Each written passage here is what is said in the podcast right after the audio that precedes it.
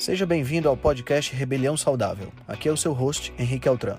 Esse podcast é o resultado da minha busca por uma maneira crítica de pensar, analisar fatos e nunca, nunca mesmo se conformar com o senso comum. Aqui você irá encontrar questionamentos, ceticismo inteligente, análise crítica e conhecimento, tudo isso regado com muita leveza e bom humor. Irei entrevistar personalidades de diversas áreas para um bate-papo com uma troca franca de ideias. Prometo a você que sempre pensarei fora da caixa para levar informações relevantes, de aplicabilidade imediata, além de muita inspiração. Junte-se a nós. Ser saudável é a melhor maneira de se rebelar contra o sistema.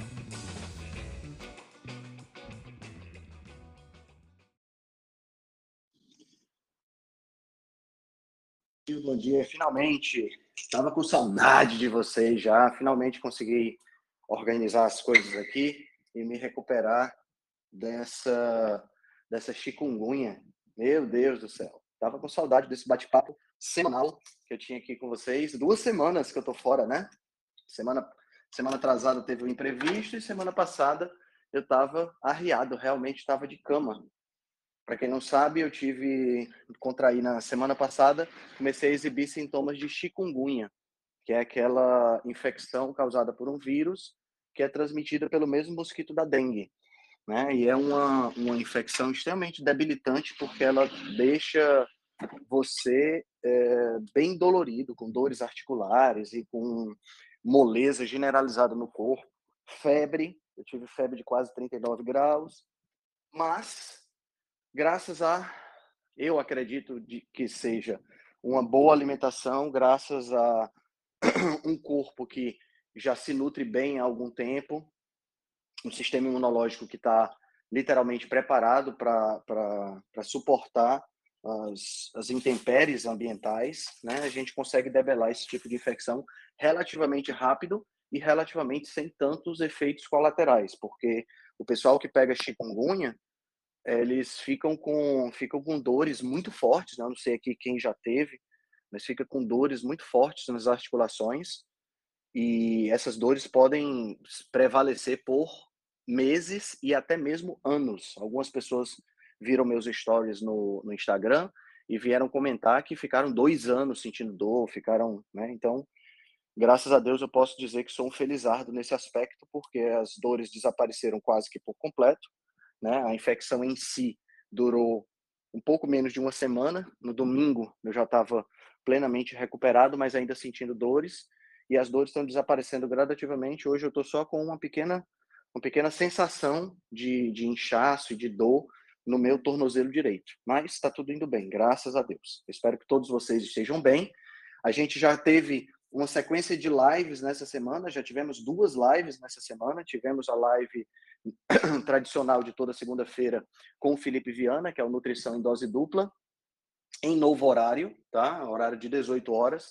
Eu estou remanejando alguns dos meus compromissos noturnos e vou precisar ficar com a quarta-feira livre.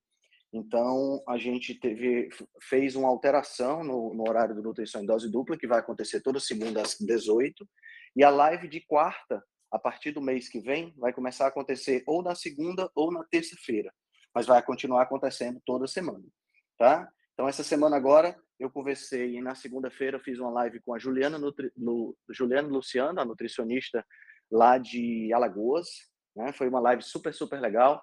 A gente bateu um papo sobre dieta carnívora, tiramos várias dúvidas sobre dieta carnívora. A live foi feita no canal da Juliana, mas ela me colocou como colaborador, então está disponível para vocês verem no meu Instagram também. E ela também está disponível se vocês quiserem dar uma olhada no, no podcast. Né? O podcast continua saindo normalmente, eu tenho feito o possível para uh, eh, não atrasar e não, não deixar de publicar pelo menos um áudio novo por semana. Quero agradecer, antes de começar o bate-papo de hoje, quero agradecer ao pessoal que é, supriu a minha falta né, nas duas semanas anteriores. O doutor Ricardo, a doutora Gabriela, o Raul, são pessoas maravilhosas que acabaram ah, pegando para si essa, essa missão né, de toda quarta-feira, às sete horas da manhã, e aí acabou que deu tudo certo. Graças ao bom Deus, estou de, de volta e estou plenamente recuperado. Bom, agradecer a todos vocês né, pela presença também. Nós estamos aqui no canal, ultrapassamos a casa dos 2 mil seguidores, 2 mil participantes aqui no canal, isso é muito bom. tá? Então eu peço a vocês que continuem divulgando para que a gente possa alcançar cada vez mais pessoas, tá certo? Bom, o tema de hoje é o descompasso evolutivo. A nossa ideia é conversar um pouquinho sobre essa questão desse descompasso. Por que que, por que, que a gente tem hoje tantos problemas de doenças crônico-degenerativas? É, o que que houve? Né? Por que, que essas doenças tiveram um aumento exagerado, estão tendo um aumento exagerado na sua prevalência? E por que que isso tem a ver diretamente com a questão desse descompasso evolutivo. Então, para a gente entender descompasso evolutivo, nada mais importante do que a gente começar falando um pouquinho sobre evolução, né? Falando um pouquinho sobre esse, essa, essa ideia, essa hipótese. A gente é, acredita que essa hipótese é, a, a, é algo assim que não tem é, é, é não deixa de ser uma hipótese, porque não, há pra, não dá para você fazer um ensaio clínico randomizado, mas é uma hipótese que tem toda a fundamentação para que seja algo real e que acontece que acontece no, na natureza, né, que é a hipótese ou a teoria, como o pessoal chama, a teoria da evolução. Né? Então, ah, como eu tenho uma, um passado na área da biologia, né, então eu tive esse benefício, eu tive a oportunidade de estudar um pouquinho sobre a questão da evolução, que é uma coisa que os meus colegas nutricionistas não têm essa possibilidade. E isso acaba sendo para eles, né, um problema bem sério, porque quando você tudo que você estuda em biologia deve ser é, estudado à luz da evolução. Por quê?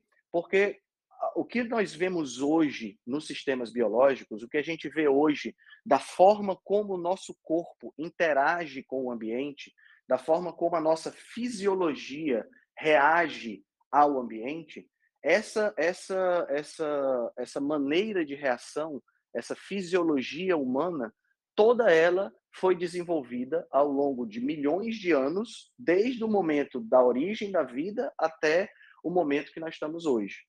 Tá? Então, quando eu falo desde o momento da origem da vida, é, eu estou falando aqui exatamente da, do surgimento dos primeiros organismos, porque cada rota metabólica, cada rota bioquímica que foi sendo preservada ao longo do tempo, ela foi se mostra, ela só foi preservada porque ela foi se mostrando adaptativa, ela foi se mostrando eficiente para a sobrevivência do indivíduo. Para você entender evolução, a gente tem que partir de alguns princípios básicos. Princípio número um: a, a, missão de qualquer organismo vivo no planeta é se reproduzir para perpetuar a sua espécie.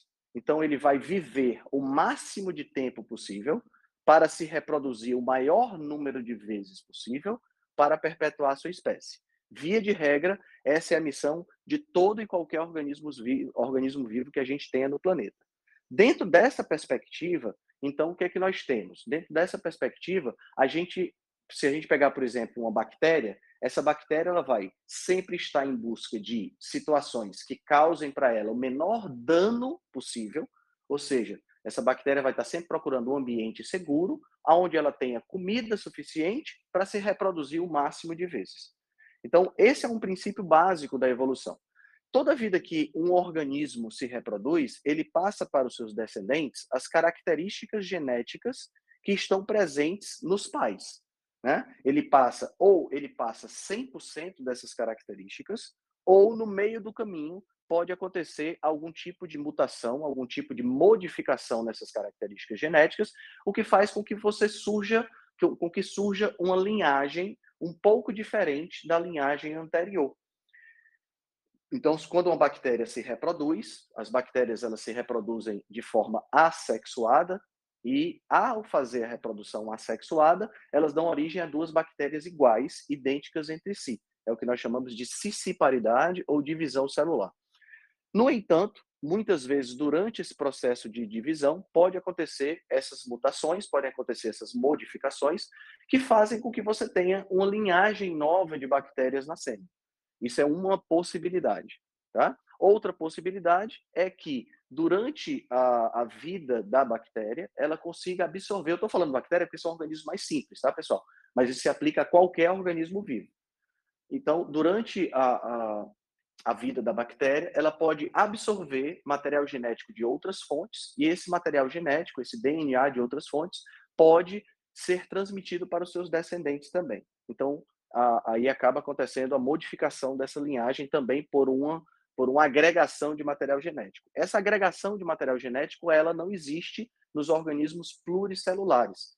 Via de regra, a gente não coloca para frente de forma ativa material genético. É claro que em alguns, algumas situações específicas isso pode acontecer, mas nós não colocamos, a gente não tem como absorver material genético, por exemplo, de um boi, de uma aranha. Quer dizer, o Homem-Aranha é uma ideia que não se sustentaria do ponto de vista biológico da, na, na biologia como nós a entendemos e como nós a conhecemos hoje, tá? Não é porque você foi picado por uma aranha e recebeu uma dose de veneno de aranha ou até mesmo uma dose de DNA que esse DNA vai se ligar às células e tudo mais e daí vai passar para frente. Hoje a gente tem alguns, algumas estratégias de terapia gênica que estão sendo pesquisadas que partem desse princípio, mas por enquanto é algo muito incipiente do ponto de vista de, de medicina, não tem ainda o embasamento que a gente gostaria que tivesse. Né? Doenças genéticas, por enquanto, ainda não possuem cura, possuem apenas manejo.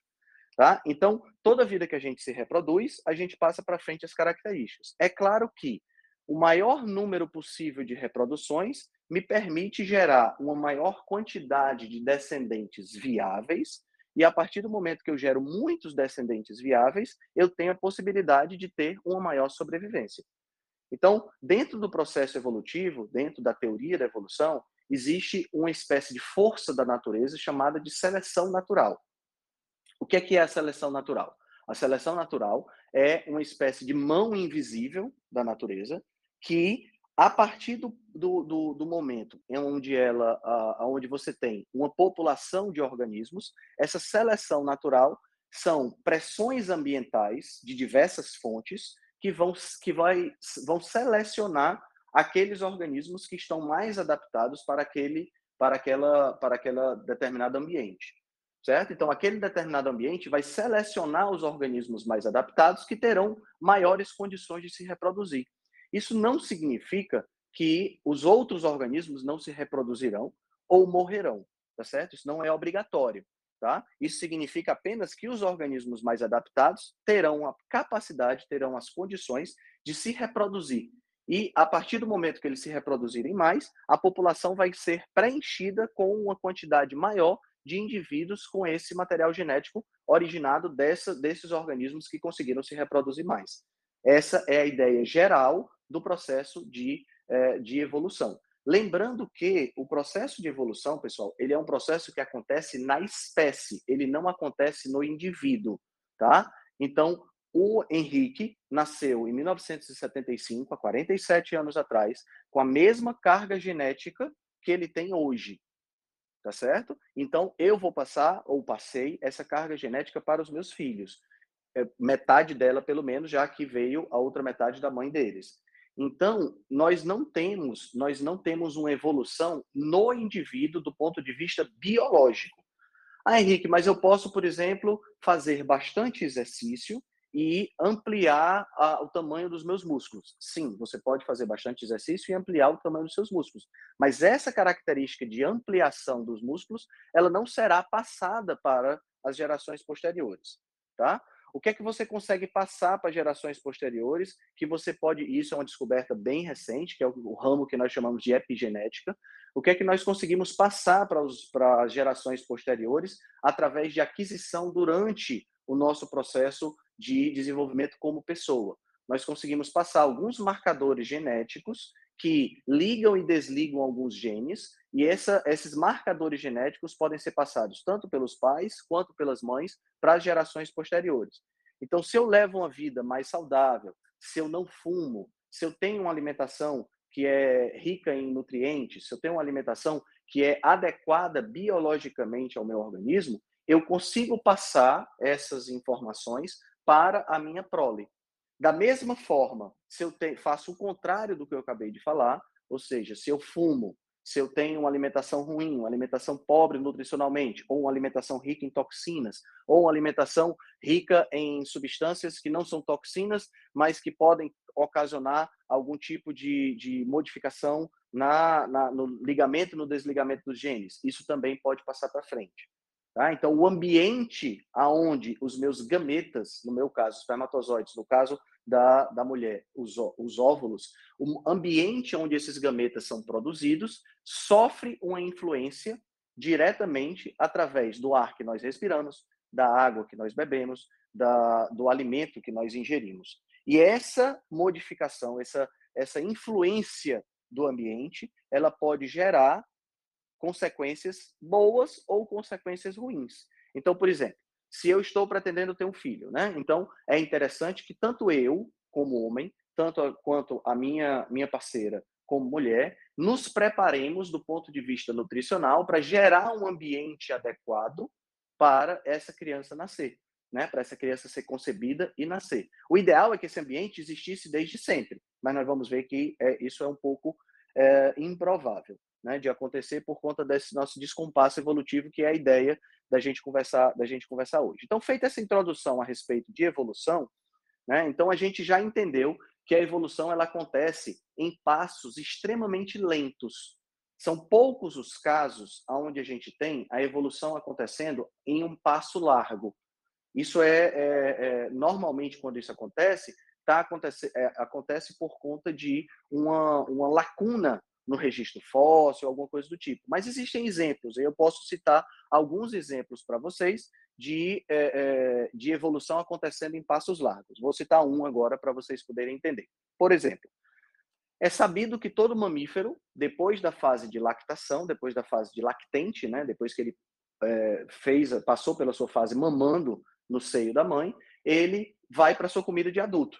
E a comida de adulto, via de regra, não inclui leite certo? Então, quando você pega lá um leão que nasceu, que é recém-nascido, ele vai mamar até X meses de idade, que eu não sei exatamente quantos são. Depois que passar esses X meses, a mãe expulsa ele do peito, ele não mama mais e a ele vai começar a caçar, vai começar a comer o que a mãe come, certo? Comida de adulto, tá? O ser humano é um pouco diferente. Nós, através do, dos movimentos de agricultura e tudo mais, nós começamos a cultivar boi. E aí houve uma pressão seletiva, olha como a gente está voltando aqui para a seleção natural, houve uma pressão seletiva que estimulou a presença na população de organismos que digerissem o leite. Em outras palavras, eu tinha lá a população dos, dos uh, seres humanos originais, que uh, alguns conseguiam digerir leite, ou a, a grande maioria não conseguia. Por haver a presença do leite na alimentação, aqueles que conseguiam digerir leite tiveram uma pequena vantagem adaptativa e conseguiram se reproduzir um pouco. E a partir daí, esse gene que codifica a enzima que ajuda na digestão do carboidrato do leite, que é a lactose, esse gene conseguiu prevalecer em uma parcela da população. A gente sabe hoje que em torno de 63, 65% da população internacional, da população mundial, não tem capacidade de digerir o leite quando adulto enquanto os outros 30 e poucos por cento têm essa capacidade. Esses 30 e poucos por cento possuem o gene que codifica a digestão da lactose, que é o gene que codifica a enzima chamada lactase. Esse gene, ele é recente no pool genético, no conjunto de genes que nós temos no, no do ser humano. Né? Então, esse gene é relativamente novo. Ele é provavelmente um gene de talvez 15, talvez um pouco mais 20 mil anos atrás, ou talvez até um pouco mais recente, 12, 10 mil anos. Mas ele está dentro desse intervalo aí, e é um gene relativamente recente da nossa, dentro do nosso pool genético. Tá? Então é um salto qualitativo grande. No entanto, a maioria do processo evolutivo não acontece dessa forma. Tá? Um outro ponto importante que vale a pena a gente ressaltar também, pessoal, é no que diz respeito aos processos evolutivos que acontecem na espécie humana eles são um pouquinho diferentes daqueles que acontecem no restante dos animais. Na realidade, eles são bem parecidos, eles são, eles são iguais do ponto de vista biológico. A questão é que nós, seres humanos, nós não temos mais apenas a questão biológica. Nós, seres humanos, temos também a questão cultural. Então, quando um bebê humano nasce, ele pode não ter nenhuma é, é, vantagem adaptativa para aquele ambiente. No entanto, ele pode prosperar e se reproduzir bem mais do que um bebê que tem mais vantagens adaptativas. E isso acontece porque esse bebê nasceu numa família que tem uma melhor condição financeira, que tem condições de dar alimento melhor, que tem condições de dar uma melhor educação, que tem condições de é, é, oferecer uma, um padrão de vida melhor para essa criança, para esse futuro adulto. E a gente sabe que quando a gente entra na questão cultural, quando a gente entra na questão financeira, a gente tem outras pressões seletivas também. Você vai ter, sempre você vai ter parceiros que vão se interessar mais por você por conta daquilo que você tem, do ponto de vista financeiro e não do ponto de vista genético. Então, existem algumas coisas que são interessantes. Por exemplo, você pensa, vamos pensar, vamos pensar da seguinte forma: você tem dois homens, tá certo?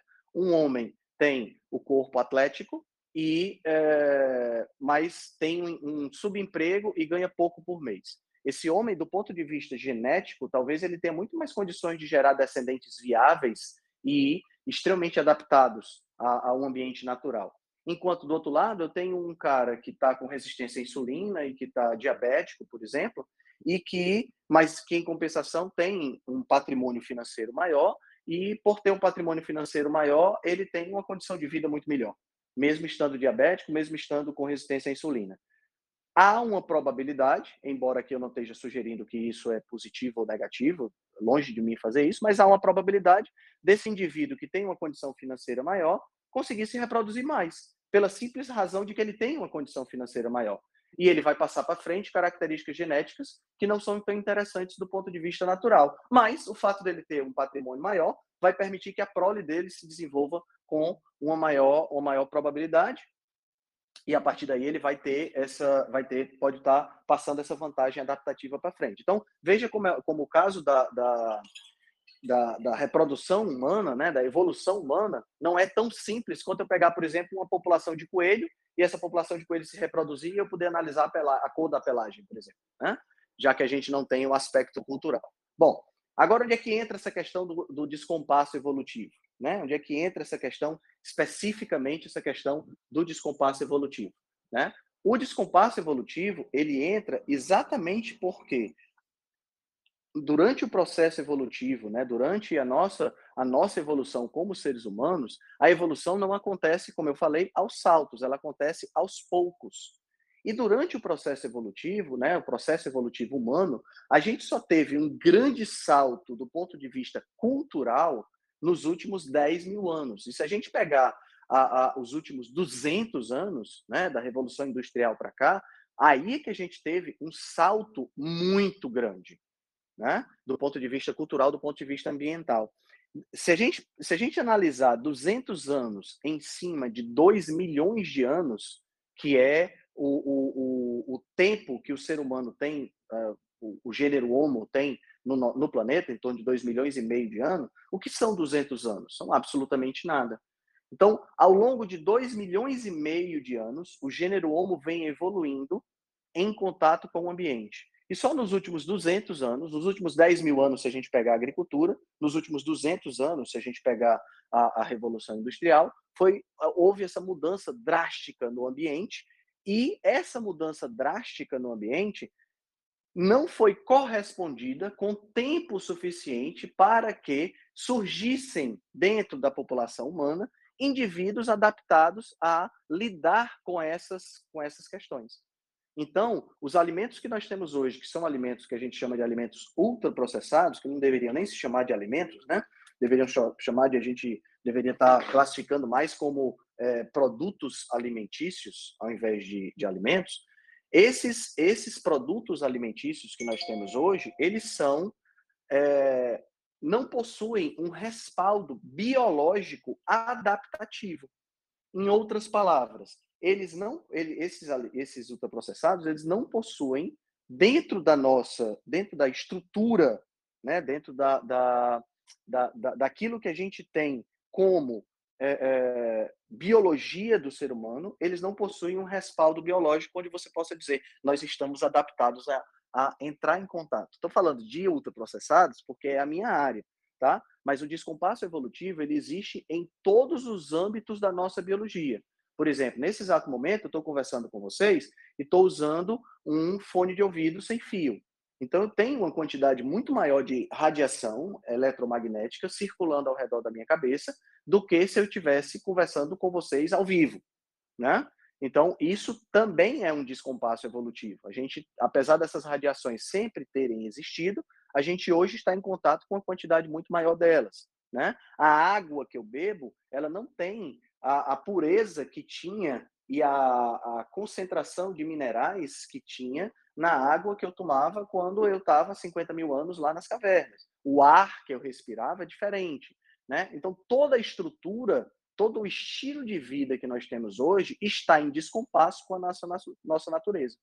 E é interessante porque essa hipótese do descompasso evolutivo, ela tem diversos estudos que mostram a sua presença. Talvez não seja a única resposta para tudo que nós estamos vendo hoje de, é, de doenças crônico-degenerativas, câncer, doenças cardiovasculares, diabetes. Talvez não seja, não seja a, a, a resposta para todas elas, mas que existe, ou a resposta na totalidade, mas que existe um componente evolutivo forte dentro dessa, dessa, dentro dessa questão do descompasso evolutivo, nós temos, isso aí a gente tem certeza.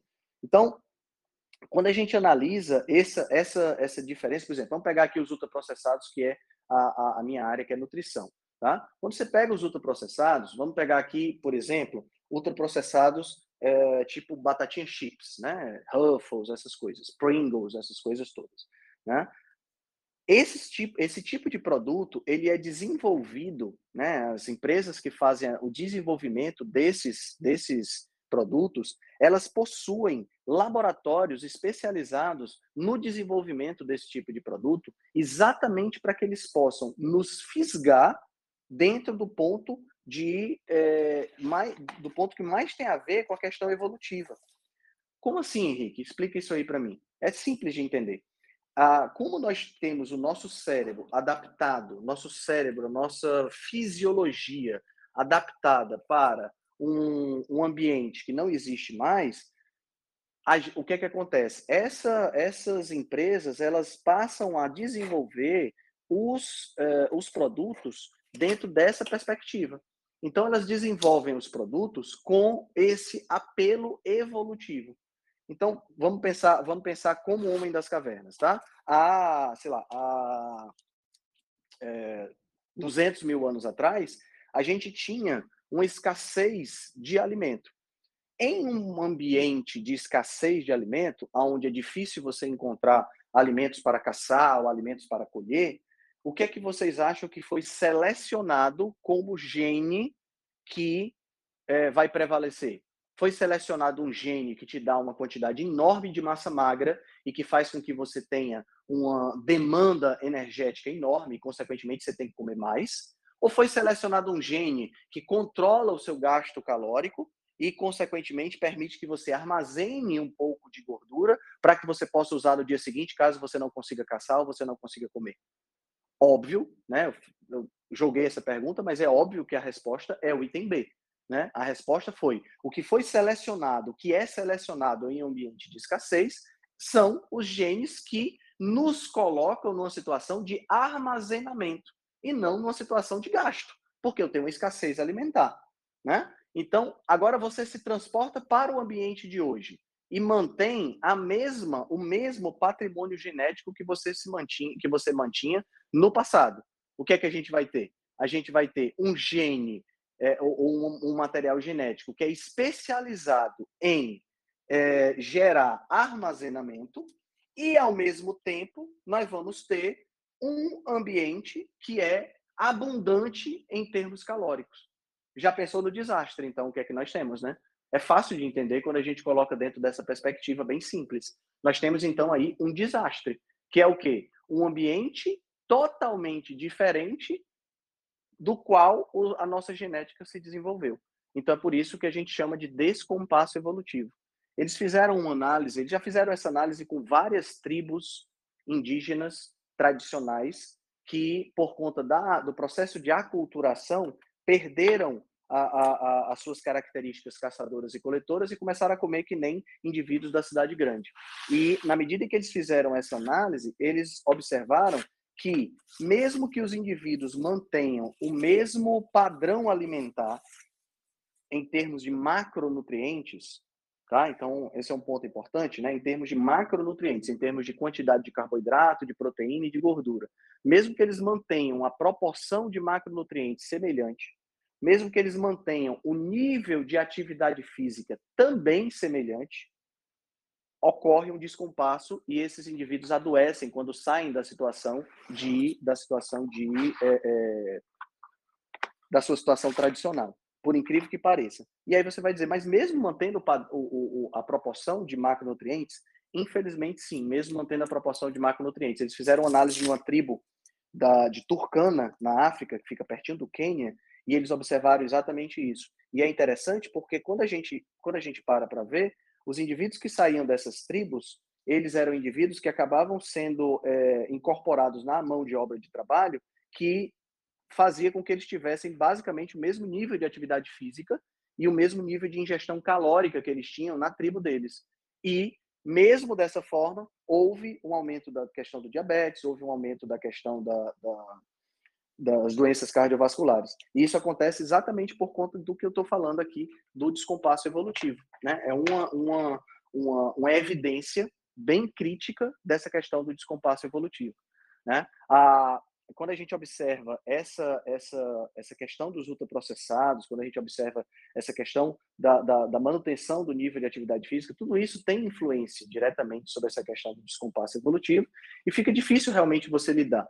Então, por, por que, que, por que, que a minha, minha logomarca é nutrição ancestral? Porque a ideia toda é que a gente possa se alimentar um pouco mais de forma ancestral, né? É claro, ninguém aqui vai voltar a caçar, ninguém aqui vai voltar a ter a composição exata da alimentação que a gente tinha há 50, 200 mil anos atrás, isso é impossível, mas nós podemos, através do que a gente tem de tecnologia, usar isso a nosso favor, né? para que a gente possa diminuir essa questão desse descompasso evolutivo. E a partir da diminuição dessa distância entre o que nós somos hoje e o que nós éramos no passado, a gente conseguir ter uma, uma estruturação melhor da nossa alimentação, do nosso estilo de vida, e a partir daí a gente possa viver por mais tempo de forma mais, de forma mais é, é, com estilo de vida melhor e, consequentemente, de forma mais saudável.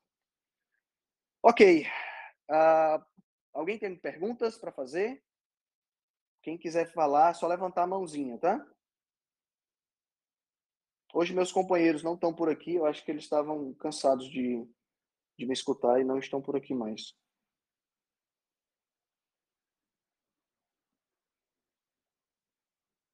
Bom, se ninguém quiser fazer nenhuma pergunta, eu acho que deu para ficar bem, bem interessante. Eu tenho uma sequência de posts lá no Instagram só sobre essa questão do descompasso evolutivo, tá? E se vocês quiserem dar uma lida lá, tem toda a fundamentação tá lá também, tá? E é, essa, essa é uma das áreas que eu mais gosto de estudar, a, a, a, essa parte evolutiva e essa parte do, do descompasso evolutivo é o que eu mais gosto de, de, de abordar, porque eu vejo que é talvez a resposta mais interessante se você conseguir, se a gente conseguir trabalhar isso na, na cabeça das pessoas, né? trabalhar um pouco essa questão evolutiva. E isso, como eu falei lá no começo, é uma lacuna muito grande dentro do, do processo de formação do nutricionista, porque dentro do processo de formação do nutricionista não há cadeira de evolução. Então, o nutricionista sai da faculdade achando que pão é um alimento ancestral, tá entendendo? E achando que a gente está preparado, fisiologicamente preparado, para comer pão com doce de leite de pré-treino. E isso é um erro grave que acaba fazendo com que muitas pessoas é, entrem nessa, nessa espiral negativa né, de, de, de alimentação que gera problemas e que gera mais má alimentação, e aí você acaba com essas doenças, como a gente falou, né, que são doenças crônicas e tudo mais. A Renata quer dar uma palavra. Oi, Renata, bom dia. Já liberei seu microfone. Oi, Henrique. Oi, tudo bem com vocês? Tudo é, ótimo. Como é que você está? Tudo bem. Está me ouvindo bem? Estou, estou te escutando bem. É que eu estou aqui no, no ginásio. É, eu não sei se você já mencionou, mas eu queria saber assim, é, quanto é, a, a, parte genética, por exemplo, é, porque trabalhando com essa parte de emagrecimento, né, eu vejo muitas mulheres reclamando sobre a genética. Ah, minha família toda é de gordinhos, minha mãe é gorda, minha avó era gorda. É, o quanto isso, ser humano que vem de uma família que tem problema com obesidade, está fadado a isso, se ele já nasce com tipo células gordas, e com alimentação, com um estilo de vida, ele vai conseguir transformar isso, entendeu? Então, quanto, quanto essa parte genética impacta? Assim, se o indivíduo não tiver uma alimentação desregrada, tá? Isso a gente imagina uma pessoa que vem de uma família de, de obesos, mas que ela quer mudar isso e mantém um estilo de vida saudável. Entendi, entendi. Olha, de tudo que eu li, o, se eu fosse para resumir para você em um número, é 30%. Certo? Então, 30% da, da, daquilo que nós temos de patrimônio genético influencia no resultado final. Mas 30% é muito pouco, né? Então, a, a, a frase que eu mais gosto é aquela frase que diz assim: o, a genética ela carrega a arma, você quem puxa o gatilho. Né? Então, o que eu observo é que mesmo porque porque aquilo que eu falei do, no começo da, da, da, transmissão, a gente continua tendo, Renata, uma, uma influência, influências outras que não apenas a questão genética. Por exemplo, a, a, a, o diabetes e a obesidade não são doenças que são transmitidas como é, por exemplo, transmitido uma pneumonia certo? O diabetes é transmitido, não é transmitido dessa forma. Ele é uma doença de estilo de vida. No entanto, a partir do momento que eu tenho, que eu sou obeso, sou diabético, a minha parceira é obesa e diabética, e eu tenho um filho, a probabilidade dessa criança também ser obeso e diabético na fase adulta dobra. Ou seja, eu não transmito a característica obesidade e diabetes 100% de forma genética. Mas se eu somo a genética com a cultura, eu tenho essa transmissibilidade. Tá entendendo? Então, a, a, quando a gente fala que essas são doenças crônico não transmissíveis, eu acho esse nome errado. Elas não são transmissíveis, transmissíveis do ponto de vista biológico, mas do ponto de vista cultural, elas são plenamente transmissíveis. Né? Então, se fosse para resumir em um número, em torno de 30% é a carga que realmente pode ser considerada uma carga de transmissão genética, ou seja, família de obesos e você tem 30% de chance, do ponto de vista genético, de fazer isso. O restante 70% está sob o seu controle, que é tomar a decisão de mudar os seus hábitos alimentares e o seu ambiente alimentar. Perfeito. Entendi. Nós não somos reféns da nossa genética, né? Isso, mudar... nós não somos reféns da nossa genética, exatamente. Tá ótimo. Muito obrigada, Henrique. De nada, Renata. Mais alguma pergunta, galera? Muito bem. Bom, eu acho que a gente cobriu aqui um bom, bom espaço, tá? Hoje à noite eu vou estar fazendo duas lives. Vou estar fazendo uma live sobre hipertrofia em dietas de baixo carboidrato com o Tássio Camargo e o Dr. Adolfo Duarte. E logo em seguida vou estar conversando com o Arthur Vasconcelos, que é médico veterinário, sobre alimentação natural de pets. Tá? Então, se liguem nos nossos canais. A gente vai estar ao vivo mais tarde. Esse, bate-papo vai ficar gravado no canal e vai também ficar gravado no podcast. Tá bom? Um bom dia para todos vocês, um bom restante de semana. A gente se vê na próxima quarta-feira. Fui! Se você gosta do nosso trabalho, deixe um review 5 estrelas no aplicativo que você usa para escutar o podcast. Você pode deixar um review 5 estrelas e pode também deixar lá o seu elogio, a sua sugestão ou a sua crítica. É muito importante que você faça isso porque você vai ajudar a Rebelião Saudável a chegar a um número maior de pessoas. Você também pode dar suporte ao nosso trabalho, né, todo o nosso investimento de tempo, nos apoiando via Patreon. Assim a gente pode continuar a oferecer o melhor conteúdo de qualidade, sem anúncio e de forma totalmente gratuita. O link para o nosso Patreon você vai encontrar no show notes. Se você ainda não fez o download do nosso e-book Cozinha Ancestral, que eu escrevi com a chefe Gabriela Carvalho, você pode fazer o download, o download é gratuito, e você vai encontrar também o link lá na show notes. Além disso, você pode nos acompanhar pelo Instagram, no arroba Henrique Altran, ou no nosso canal no Telegram. Lá pelo Telegram a gente consegue colocar para você artigos, é, PDFs, imagens, fazer enquetes e fazer um trabalho bem mais aprofundado do que nós fazemos no Instagram. Então você pode acessar o nosso grupo no Telegram com o link que está na show notes, ou então você procura lá por Rebelião Saudável. Nós temos também um canal no YouTube e um canal no IGTV, onde todos os vídeos das lives e os vídeos dos podcasts são gravados e você pode assistir na, no conforto da sua casa. Eu agradeço demais a atenção de vocês e espero que a gente se encontre no próximo podcast.